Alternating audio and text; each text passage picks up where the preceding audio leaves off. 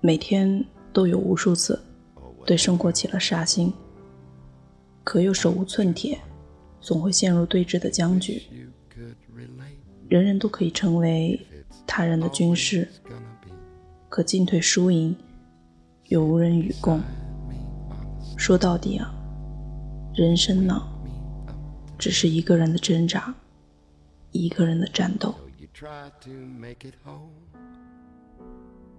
with everybody here.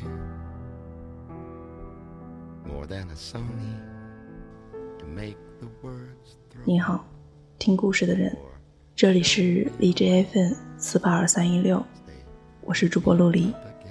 今天呢我们要来分享的文章是作家陆明所写的多情应笑我。这篇文章可能有点长然后希望你能喜欢。of anything you make. Maybe you can get a whiff. It's enough to make you gag, just enough to make you sick, and each and every day. 老赵九十四岁，一个人住在沪西一套四十多平米的老式公房里。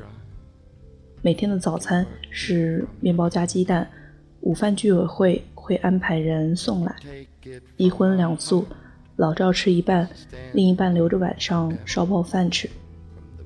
他最大的开销是一天一包烟，烟要好。老赵有两个儿子，一个在苏州老家，一个在澳洲。儿子们不放心，都叫他搬过去住。老赵说：“我现在身体挺好的，一个人也习惯。我哪天需要照顾了，再来找你们。”他几乎不下楼，每天就是读书、写日记、看电视，和外界的唯一联系是一部电话。我问老赵：“你不觉得孤独吗？”他笑了笑说：“心要静，心静了就不会孤独。一张床，一把单人沙发，一张小方桌，既是书桌，也是饭桌。桌上显眼的位置，摆着一枚抗战老兵纪念勋章。他告诉我，活着的国军老兵大概是一万四千多人，其中一万多人在大陆都已是风烛残年。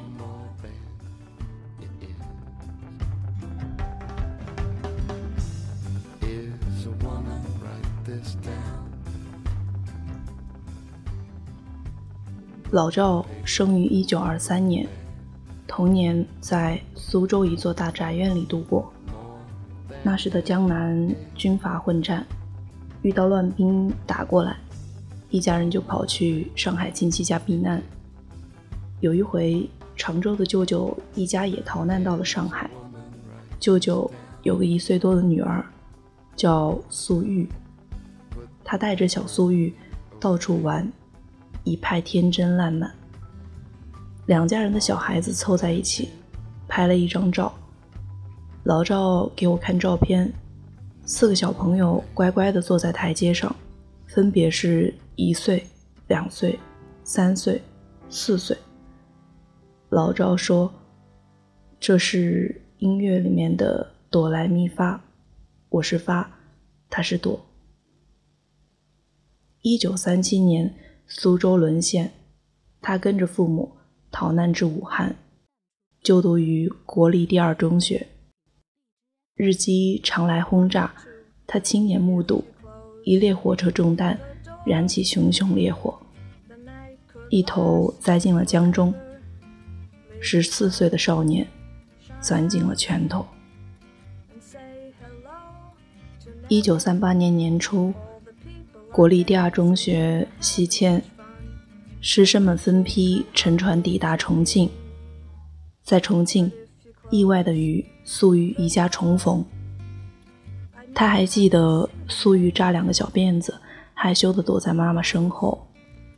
不久之后，他跟着学校再度西迁去了合川，苏玉则跟随父亲前往皖西。一九三九年中学毕业的他，毅然报考黄埔军校，先是顺利的通过了体检，笔试是数理化加英语作文，最后一关是面试。老赵说，不知道面试官是不是特别看重外形，在军校的小伙子，一个比一个帅气。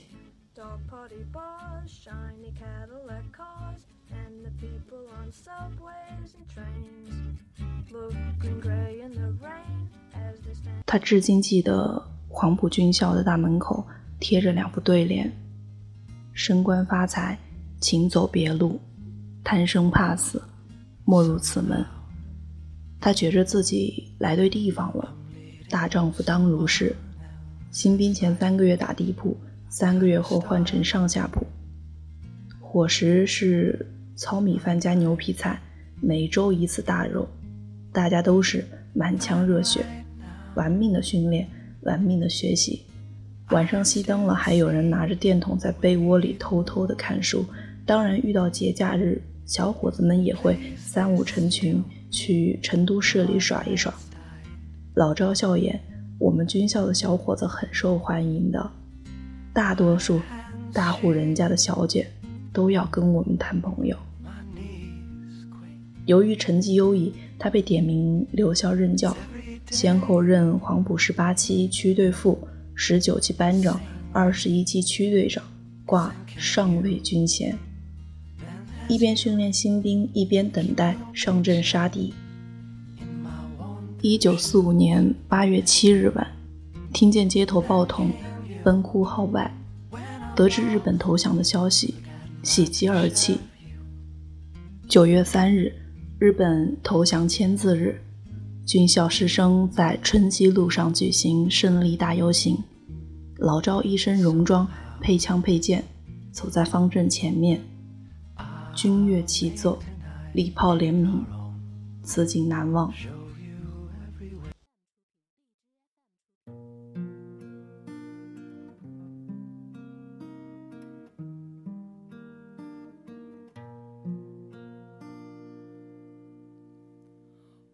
尘埃飞扬，追寻赤裸逆翔，奔去七月心肠，时间烧灼滚烫，回忆撕毁。抗战胜利后，他跟随部队驻扎在宁波，路过常州时，他去舅舅家探望。一进院子，看见一位身穿旗袍的少女，抿嘴朝他微笑。阿哥回来了，他这才反应过来，当年的小素玉已经长成大姑娘了。四九年年初，风雨飘摇。三月，他回苏州探亲，收到部队急电，速归。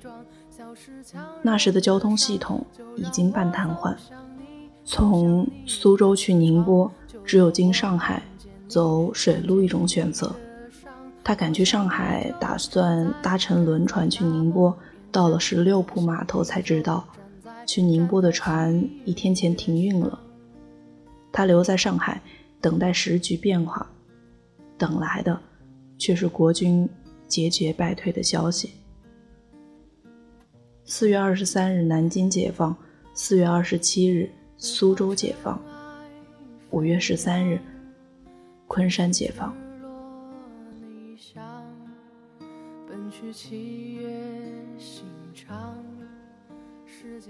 五月二十八日清早，他走出屋子，发现满大街都睡着兵。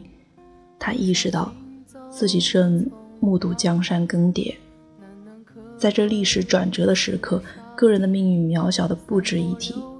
他所属的部队后来从宁波撤到舟山，又从舟山撤到台湾。很多人至死不得再踏上故土。要不负勇往，我愿你是个谎，从未出现南墙，笑是神的伪装，笑是强忍的伤，就让我走向你，走向你的窗，就让我看见你，看见你的。六月初，他回到苏州，思来想去，他决定主动去公安局交代。左邻右舍都知道赵家儿子参了国军，隐瞒是没有用的，生怕一去不回，带好了被褥和换洗衣物。他自觉问心无愧，考黄埔军校是为了打日本，内战中也没开过一枪，于是把自己的反动经历一五一十的交代了。工作人员只是笑笑，告诉他可以回家了。当时的政策是团结一切可以团结的力量。风里飘雪的花在记忆之中发芽，那些红色、绿色，我们的青春年华。只想回家也是无所事事。他父亲有个朋友叫顾哲刚。当时在写《五经注解》，看他的毛笔字好，就请他帮忙抄写。这一抄就是一年。第二年，苏玉从常州来苏州念书，暂时住在赵家。他心情苦闷的时候，苏玉陪他谈心。晚饭后，掌灯时，两个年轻人绕着花园小径，一圈一圈的走。老赵还记得有一回，他去找素玉，素玉正在灶台烧火，两个人坐在灶前，有一搭没一搭的扯着闲话，一边把扎好的稻草结送进炉膛。炉火熊熊，映着两张年轻的脸。素玉叫他背过背转过身去，用手指在他的后背上写了一个字，让他猜。猜了几次都不对。素玉笑他笨，他不服气，叫素玉也转过去，在他背上也写了一个字。素玉写的是思，思念的思，他写的是怒，不知害羞还是故意，当时的两个人都没有猜出来。我们相爱了，他爱了一个一无所有、前途迷茫，且随时可能。遭受风雨袭击的人，在我们相恋的三个多月里，没看过一场电影，没进过一次馆子，没到过一个园林，没拍过一张照片，更没有送过他一件礼物。我们只是在假山边借着一点月光，讲讲心里的话。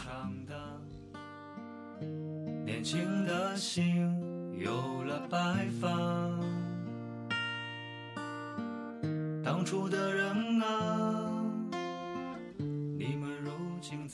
他年轻气盛，不愿坐在家里吃闲饭。反动军官将一柄达摩克里斯之剑高悬头顶，苏州没有一家单位敢要他。一九五二年年初，经父亲朋友介绍，他来到上海的大光中学，担任体育和俄文教员。那年国庆。学校放假三天，他回苏州举办了简单的婚礼，没有婚纱，没有鲜花，他买了一件方格子衬衫送给苏玉，算是结婚礼物。母亲拿下了金戒指，戴在儿媳妇的手上。家里摆了两桌酒，请了一些亲戚来，趁着国庆放了些鞭炮。他没敢告诉学校。生怕有人说反动军官气焰嚣张。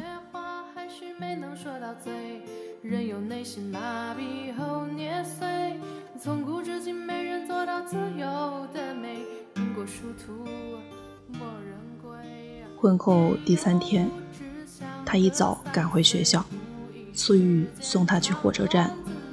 天还没亮，两个人手牵着手，走过长长的青石板路。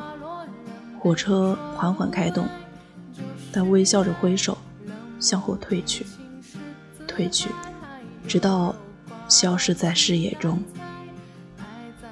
送郎送在伊里蹲，手托荷包送亲人，荷包好比妹的心，千里万里伴郎君。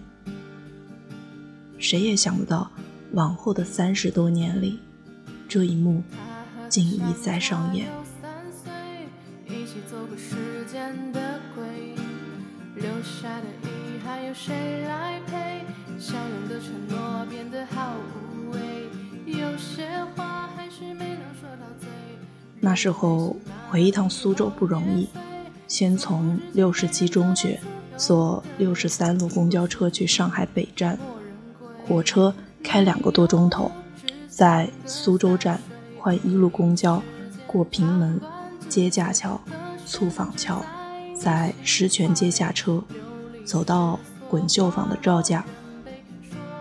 学校每周上六天课，礼拜天也经常有学习和运动。他是重点批判对象，轻易不能请假。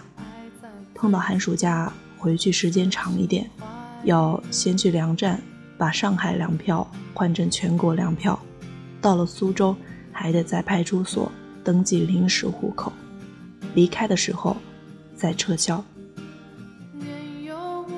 即便如此，他还是有机会就回去。有时周六上完课再去赶火车，到家都快半夜了。之前故意不说，所以要给妻子一个惊喜。老赵的日记里写：“极尽缱绻，不知东方之既白。”我读着有点不好意思，老赵却神色坦然。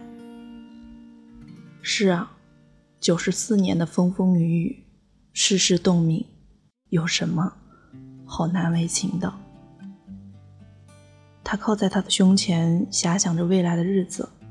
等你调回苏州，白天去学校上课，晚上备课的时候，我还能给你冲杯牛奶。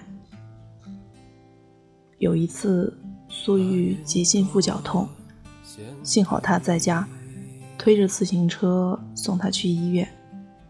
他坐在车后架，疼得嘴唇都紫了，还替他擦汗。你那么大年纪这么辛苦，我不想死，我还想等你回来。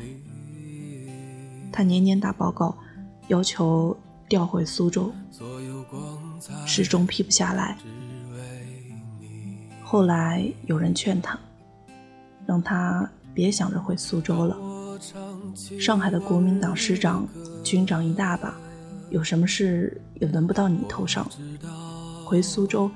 你一个上尉营长，就是大官。除了最便宜的一角三分的勇士牌香烟，他从来不给自己买什么。领了工资就给素玉和两个儿子买礼物。有一次，他给素玉买了件七块钱的丝绒旗袍，拿回家里，素玉又是开心又是责怪：怎么买这么贵的衣服？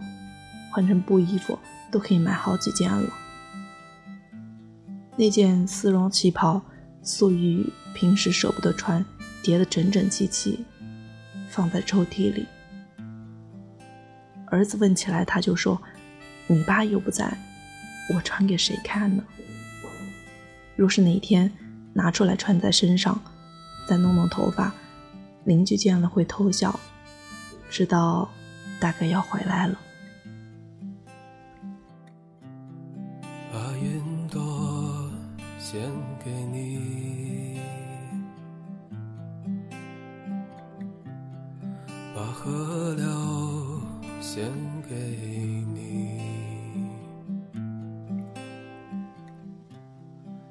在粮食供给最困难的那几年，粟裕因营养不良，全身浮肿，小腿一按一个坑，半天弹不回来。两个儿子也成天嚷嚷着喊饿。当时的国营粮店只有山芋，不需要凭票。一次听说某个粮店来了一批安徽山芋，粟裕天不亮就去排队。他挑着扁担，兜着几十斤重的山芋，颤悠悠地走在青石板路上，走一个小时才到家。有熟人遇见，说：“哎呀，素玉，你可是大户人家的小姐呀。”素玉笑笑说：“没办法，孩子们要吃呀。”他们写了很多信，朝寄平安书，暮寄相思字，字里行间不过是些家长里短、柴米油盐。一月二十七日，你单身在外，病了无人照料，这种苦恼我深有体会。你身体好。我才心情愉快。二月十八日，你走后，我的睡眠就差，非服用安眠药不可。睡不着，心乱难受。为了我，你要保重身体，千万不要过分节约。六月十九日，如回家，把脏衣服带回，我给你清洗。只有一小部分信件保存下来，大部分都在文革中烧毁了。他记下了每一个和妻子团聚的日子，哪一年